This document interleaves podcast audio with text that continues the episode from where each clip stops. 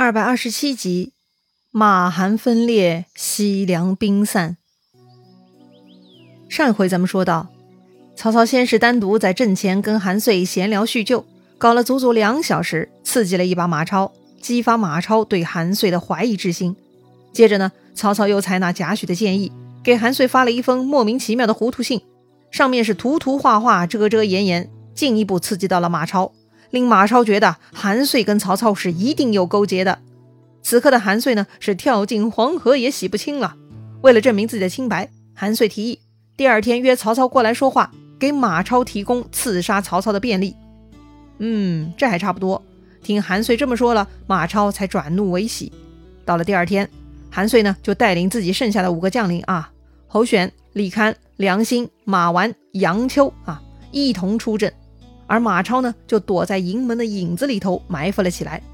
韩遂派人去曹操阵中，请曹丞相过来叙话。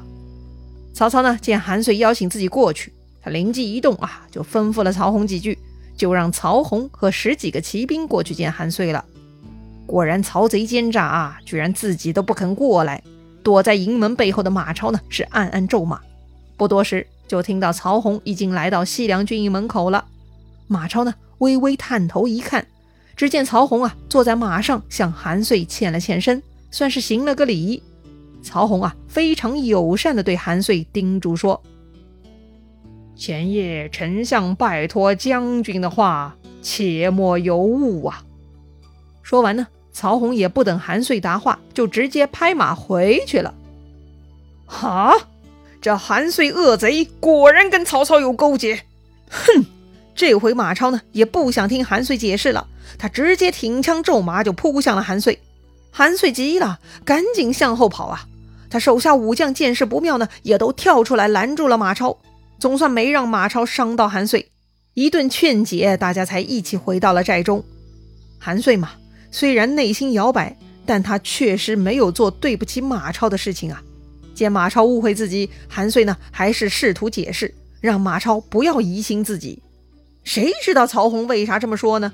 自己真的很冤枉啊！但马超不相信，他觉得无风不起浪，苍蝇只会叮有缝的蛋，必然是韩遂跟曹操有勾结。他俩呢，你一言我一语，谁也不能说动谁。最后呢，马超怨愤着，一肚子火气离开了韩遂的大帐。看到马超这副不相信的态度呢，韩遂也觉得烦恼，就跟手下武将商议了。到底该怎么解释才能让马超相信呢？这个时候，杨秋就站出来说话了。杨秋嘛，就是前面去曹营送信的那位啊。他觉得呀，马超仗着自己武艺高强，经常欺负主公，就算咱帮他打赢了曹操，咱还能捞到啥好处吗？想都别想啊！所以啊，杨秋鼓动韩遂，不如偷偷投降曹操，顺应朝廷，这样还有机会封侯纳爵。哎，杨秋的话呀，说中韩遂心事了。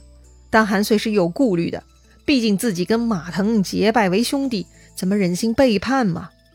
但杨秋呢，挑唆韩遂：“主公啊，你把马腾当兄弟，跟他儿子一起抵抗曹操和朝廷，可是换来啥了呢？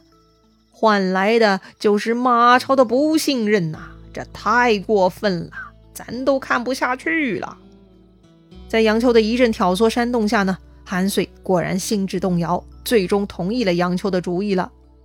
要说杨秋为啥如此积极分裂韩遂和马超的关系呢？一方面，咱们前面交代过啊，韩遂八将为了这次报仇行动已经死掉三位，所以杨秋等人都心怀悲伤，想保全自己，停止对自己没有好处的战争。另一方面呢，曹操那边的贾诩已经秘密联络杨秋等五位将领了。已经把他们给收买好了，所以啊，为了自己的荣华富贵，他们要说服韩遂投降曹操。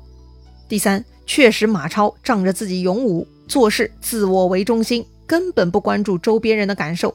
杨秋这些人呢，包括韩遂在内啊，是否开心幸福，马超根本是不会思考的。马超呢，只是沉浸在自己父亲被杀的痛苦和为父报仇的愤怒中，所以呢，马超在韩遂团伙这里就是大失人心了。好了，既然韩遂想通了，那就要派人去联络曹操了。那派谁去呢？嘿，这还用问？自然是最积极的那位杨秋了。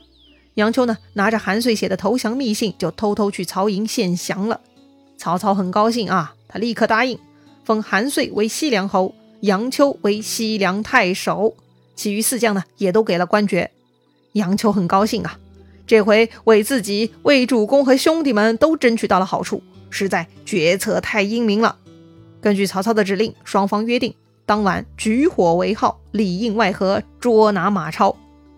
于是啊，杨秋回去将所有的封赏和约定都报告了韩遂。韩遂很高兴，赶紧为晚上的军事行动积极安排，下令军士啊在中军帐中堆积干柴，让五位将领呢各悬刀剑，听候安排。怎么才能把马超请到自己这儿来呢？韩遂就跟手下商议：“哎，这不是昨天发生不愉快了吗？不如以此为由，今天假装设宴赔罪，把马超骗过来喝酒，到时候下手。”哎，这个主意不错啊，逻辑也非常通顺。只不过呢，韩遂啊还是少了一根筋。怎么说呢？哎，之前韩遂这边发生任何大事小情，马超都会很早知道。显然，马超在韩遂这里设置奸细了呀。韩遂呢却没有察觉。这回韩遂跟手下商议骗马超的计策呢，又被细作探听，并且报告马超了。马超得到消息，知道这回事关重大。所以他吩咐庞德、马岱带兵随后，自己率先带领几个轻骑兵先去韩遂营寨。当时韩遂大帐外看守的军士见到马超来了，都不敢高声报告，而是眼巴巴地看着马超冲入了韩遂大帐。韩遂他们正聊得起劲儿呢，也没想到马超这个时候会过来。当时呢，杨秋就在说：“事不宜迟，得抓紧做了。”还没等韩遂接话。就听见突然闯入的马超一声大吼：“擒贼胆敢谋害我！”说着呢，就看到怒气冲冲的马超挥舞长剑，直接向韩遂面门剁了过去。韩遂来不及提起武器抵抗啊，只是慌忙用手挡剑。哎呀，这一挡不要紧，马超是力大无比，这一剑怎么可能挡得住呢？只听见“噗呲咔嚓”一声。这韩遂的左手呢，就被利落的砍落于地了。韩遂疼得差点立即休克呀！这个时候，韩遂手下五个将领反应过来了，赶紧挥舞手中大刀，全部围了上来，把马超呢逼出了大帐。当时这五个将领啊，将马超是团团围住，纷纷是大刀砍落。而马超呢，他手里只有一柄宝剑，但马超啊，挥舞宝剑力敌武将。只看到剑光闪耀之处，那是鲜血溅飞呀！眼瞅着马完就被砍翻，良心就被剁倒，剩下杨秋他们三位也不敢坚持，吓得各自逃生了。杀散了这群看家犬，马超呢再度回帐找韩遂，但韩遂已经被人救走，帐中空无一人了。但就在这个时候，韩遂大帐后面是一片火起，外面喊声喧天，兵马都调动起来了。是啊。本来韩遂准备晚上行动的，没想到马超提前过来砍伤自己。幸亏韩遂已经准备工作安排完毕，于是啊，他立刻下令点火，给曹操发信号了。果然呐，很快曹军是四面八方围了过来，前有许褚，后有徐晃，左有夏侯渊，右有曹洪。哎呦，这么多人呐，马超危险了。其实这个时候呢，庞德、马岱已经杀入韩遂军营了。只不过大家都忙着打仗呢，人都杀散了，马超一时半会儿也找不到庞德、马岱，于是马超只能带领手下百来个骑兵跑到了渭河桥边。正在这个时候啊，正好看到韩遂部下李堪，他带着一队军兵从桥上下来了。这个叛贼，哼！马超快马加鞭就去追杀李堪。李堪不是马超对手，看到马超呢，他赶紧扭头就跑。说来也巧了啊。这个时候呢，曹营将领于禁居然从马超后方又冲过来了。于是呢，李堪、马超、于禁成一条线，哈，一个追一个。这个时候啊，排在最后的于禁开始发狠了，他对准马超呢，就是一剑。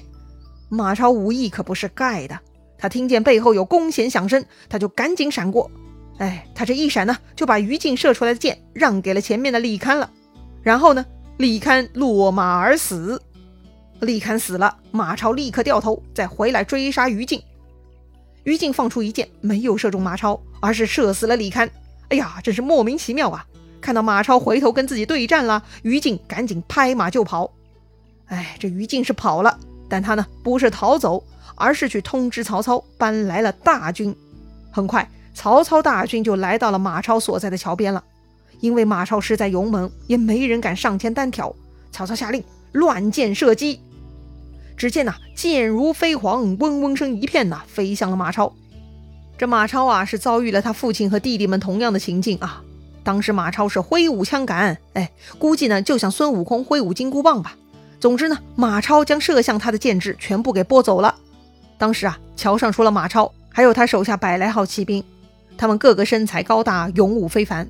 但是即便如此，他们努力冲突曹军的包围呢，却连续尝试了几次都没有成功。